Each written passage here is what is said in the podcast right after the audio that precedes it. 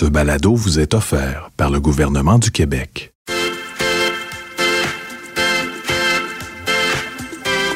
Salut tout le monde, bienvenue à ce troisième et dernier épisode dont creuse la question. Vous êtes toujours en compagnie de Gabriel Toin et de Martin Carly. Salut. Salut. Alors aujourd'hui, on parle d'électrification des transports et de transition énergétique. C'est quoi la transition énergétique, Martin? Ben, en gros, la transition énergétique au Québec, c'est tous les efforts qui sont déployés par la province pour pouvoir modifier son modèle énergétique tout simplement. Donc, ça veut dire quoi? Ben, réduire notre dépendance aux combustibles fossiles, mm-hmm. ça c'est sûr, atténuer les changements climatiques et on veut aussi promouvoir une économie qui est plus durable. Je pense que c'est assez clair. Donc, les objectifs principaux de cette transition-là, ça inclut l'augmentation des énergies renouvelables. Donc, si on veut moins d'énergie fossile, on veut plus d'énergie renouvelable, mm-hmm. c'est sûr. Plus en utiliser. Ben oui, effectivement. On veut aussi améliorer l'efficacité énergétique et on veut réduire les émissions de gaz à effet de serre. C'est ça les objectifs qui sont principaux. Évidemment, si on parle de ça, ça veut dire que c'est un grand projet qui nécessite la collaboration de tous, donc le gouvernement, les citoyens, les entreprises. Mhm. Puis j'imagine que pour faire ça, le Québec mise énormément sur l'hydroélectricité. Ben oui, exactement. Parce que l'hydroélectricité, ben, c'est une source d'énergie renouvelable qui fait notre fierté au Québec, bien entendu. Mhm. Les barrages hydroélectriques vont donc, bien sûr, jouer un rôle majeur dans notre production d'énergie. Mais on développe aussi des parcs éoliens dans différentes régions de la province pour venir exploiter notre potentiel éolien, donc réussir à euh, utiliser les courants d'air, donc le vent, mhm, essentiellement. Tout ça, ça contribue à diversifier notre mix énergétique. Mais OK, si je comprends bien, le but, c'est d'utiliser ce mix énergétique-là pour, entre autres, l'électrification des transports dont on entend souvent parler. Parce que je pense justement que d'ici 2030, l'objectif du gouvernement du Québec, c'est 80% de véhicules électriques sur les routes. En fait, c'est même plus que ça. C'est 85% des véhicules, ouais. Bon, mais on entend moins souvent parler de la transition énergétique en général. Oui, parce que ça flash pas mal plus de parler de sa prochaine voiture électrique que de parler de euh, l'isolation de sa maison. Hein? Oui, ouais. Ben, c'est sûr que si je mettais une vidéo ou une photo de mes fenêtres super bien isolées sur les réseaux sociaux, je suis pas sûre que ça attirerait tant l'attention. Non, je suis d'accord avec toi, mais ce serait pertinent mm. parce que la transition énergétique, c'est vraiment un point qui est crucial. Donc, il y a plusieurs programmes euh, euh, et politiques qui visent à améliorer l'efficacité énergétique dans les secteurs résidentiels, commercial, industriel. Et là, on encourage justement une meilleure isolation des bâtiments. Mm-hmm. Ça, c'est important. L'utilisation de technologies qui sont éco-énergétiques. Et on encourage aussi la sensibilisation à la conservation d'énergie. Mais dans tous ces cas-là, je le sais, ça fait pas des belles photos sur les réseaux sociaux. On s'entend. Mm. Moins tape à l'œil, moins tape à l'œil. Mais les véhicules électriques, là, j'y reviens. C'est quoi le lien entre ça et nos minéraux critiques et stratégiques? Ben, en fait, euh, euh, comme dans le cas de la fabrication des panneaux solaires et d'éoliennes, ben, ces minéraux-là sont essentiels à la fabrication de batteries pour les voitures électriques, bien mhm. entendu. Donc, on parle ici de lithium, graphite, le cuivre, le nickel, le cobalt, entre autres. On parle aussi des éléments du groupe du platine. Donc, on estime que la demande de batteries pour les véhicules électriques pourrait être multipliée par 10 d'ici 2030, quand même.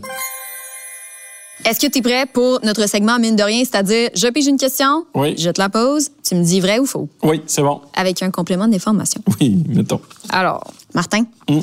mine de rien, la production d'une batterie de voiture électrique pollue autant, sinon plus, que l'utilisation de carburant dans une voiture ordinaire. Eh bien, c'est faux. OK. Ben non, c'est faux. Et là, je suis très content que tu aies pigé cette question-là. Ça a pris trois épisodes, mais quand même, là, parce qu'en fait, c'est un mythe qu'on entend souvent, effectivement. Parce qu'il y a présentement des procédés qui permettent de récupérer jusqu'à 95% des constituants de ces batteries et de les purifier pour les réintroduire dans la chaîne de fabrication de batteries. Donc, bientôt, on pourra même aller à 99 Donc, c'est très important. Donc, même après qu'on ait pris en compte la fabrication et la batterie en soi, ben, c'est pas, on n'est pas du tout dans la zone de pollution d'une voiture traditionnelle. OK. Puis comment on est capable de calculer ça? Bien, on parle d'empreinte écologique et le calcul de l'empreinte écologique doit tenir euh, euh, compte de l'extraction des matières premières, Ouais. euh, la fabrication de la batterie et du véhicule, Mm-hmm. son utilisation, sa mise au rencard et son recyclage. Ça, c'est important de mettre tout ça ensemble.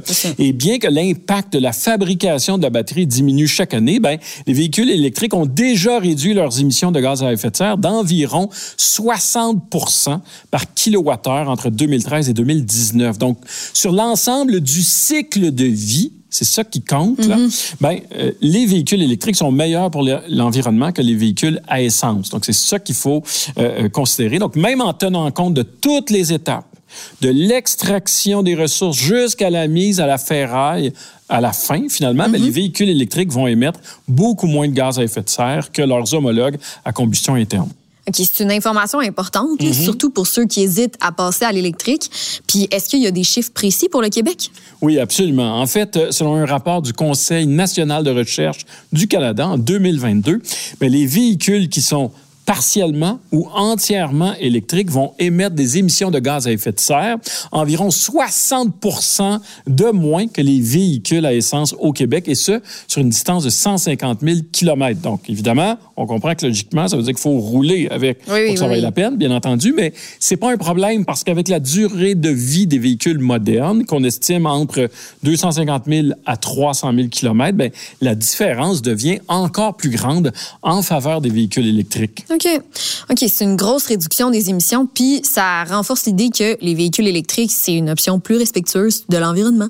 Puis j'imagine que c'est encore plus vrai si l'électricité qu'on utilise pour recharger les véhicules est issue de sources propres et renouvelables à plus de 99 Puis c'est encore mieux si les batteries sont produites avec des minéraux d'ici. Oui, exactement. Donc là, on est en train de produire quelque chose de durable à l'aide d'énergie qui est elle aussi durable. Donc ça aussi, c'est euh, tout à fait louable. Et ça, ben évidemment, c'est pas tout le monde qui peut se vanter de ça, bien entendu. Donc le, réseau électrique québécois émet de moins en moins de gaz à effet de serre.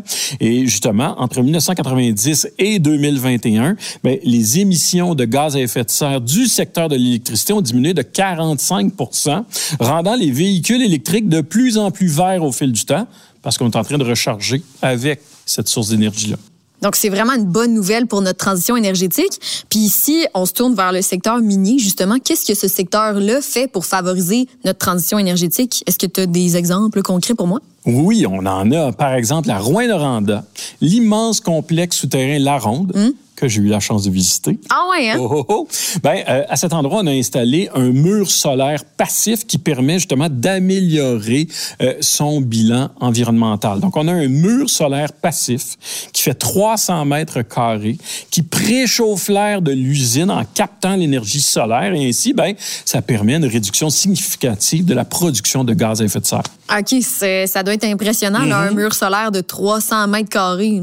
Ben absolument. Et là, en plus, il y a les éoliennes sur le site de la mine Raglan au Nunavik. Ça, c'est une autre illustration qui est très impressionnante parce qu'on a ici une mine isolée. Elle est au Nunavik. Elle n'est même pas raccordée au réseau d'Hydro-Québec. Elle possède donc sa propre centrale électrique et avec ses éoliennes qui fournissent environ 10% de l'énergie totale du site, ben, ça permet d'économiser 4,4 millions de litres de diesel chaque année. Ça permet aussi de réduire les émissions de GES de 12 000 tonnes. Donc ça, si on fait un équivalent, euh, ça équivaut approximativement à retirer plus de 2000 voitures des routes chaque année. Donc c'est très significatif. Évidemment, ça dépend là, des émissions spécifiques du parc automobile considéré, c'est sûr. Tu fais bien de mentionner le nombre de voitures parce que justement, c'est plus facile de se l'imaginer. 2000 voitures, c'est beaucoup. Oui, c'est beaucoup, effectivement. Et là, il y a un autre exemple, l'entreprise Nouveau Monde Graphite, qui vise l'électrification complète des équipements miniers, de concentration et de traitement dans les cinq premières années de production de la mine, qui doit ouvrir dans quelques années. Ça aussi, c'est très audacieux comme démarche. Et puis, l'équivalent en nombre de voitures, on l'a-tu pour celle-là? bon, là, il faudrait que je calcule. Retiens 8. Non, j'ai pas le nom. Mais c'est sûrement beaucoup parce qu'il vise 100% électrique. C'est quand même très gros. OK. Oh! C'est le temps de la question 1% de batterie. OK. Bon, là, comme c'est notre dernier épisode ensemble, je vais te demander de me dire euh, euh, l'information que tu as le plus marqué ou que tu as le plus aimé là, dans nos échanges. C'est quoi? OK, OK. euh, OK, bon. Euh, ben, je pense que j'ai le plus aimé, retenu, ben, c'est que on a tout ce qu'il faut au Québec dans notre sous-sol pour réaliser une transition énergétique intéressante, même essentielle, je dirais. C'est avec nos minéraux critiques et stratégiques, nos MCS, notre énergie verte. Euh, si on exploite bien tout ça, ce que je retiens, c'est qu'on a un bon plan pour l'avenir. C'est une excellente réponse. Oui. Je vais te donner les points là-dessus. Ouais. Merci! c'est pas pire, là. C'est quand même pas pire. C'est très bon. Ben, avant de conclure, j'aimerais qu'on creuse une dernière question, celle de nous, des gens. Qu'est-ce que nous, on peut faire pour soutenir la transition énergétique? Eh bien, creusons ça. Ben oui, Hein? Je m'étais ennuyé. On avait comme plus de jeu de mots. c'est ça, là. Bon, on les avait laissés derrière. Oui, donc on va creuser. En fait, euh, qu'est-ce que les gens peuvent faire? Ben, d'abord, se mettre en mode d'économie d'énergie. Donc, ça, c'est très important. Ça veut dire quoi? Ça veut dire adopter des pratiques d'efficacité énergétique à la maison. Par exemple, remplacer des ampoules incandescentes par des ampoules LED. Donc, Ouais. déjà là, c'est un geste facile à poser. Isoler adéquatement la maison. Ça aussi, c'est un Ouais. geste qui est important. Ça va pas sur les réseaux sociaux, mais c'est important. On s'entend. On le fait pareil.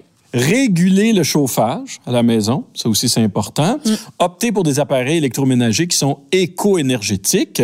Donc tout ça c'est important, c'est des bons gestes.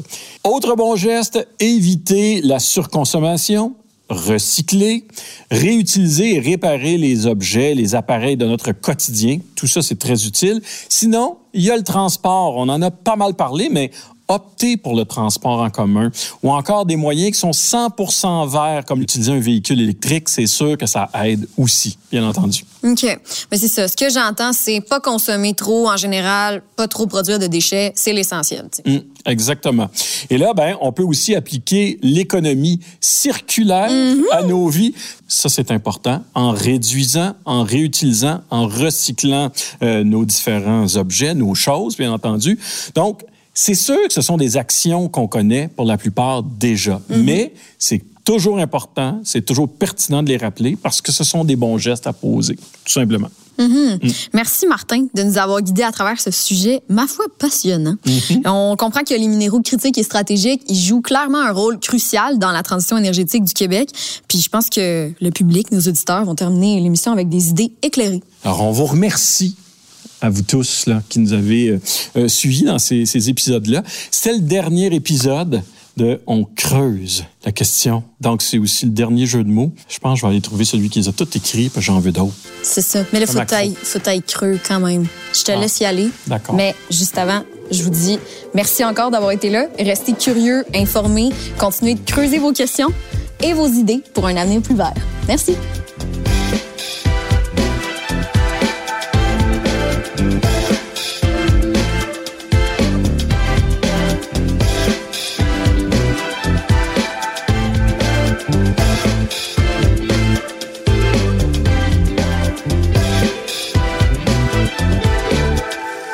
Ce balado vous a été offert par le gouvernement du Québec.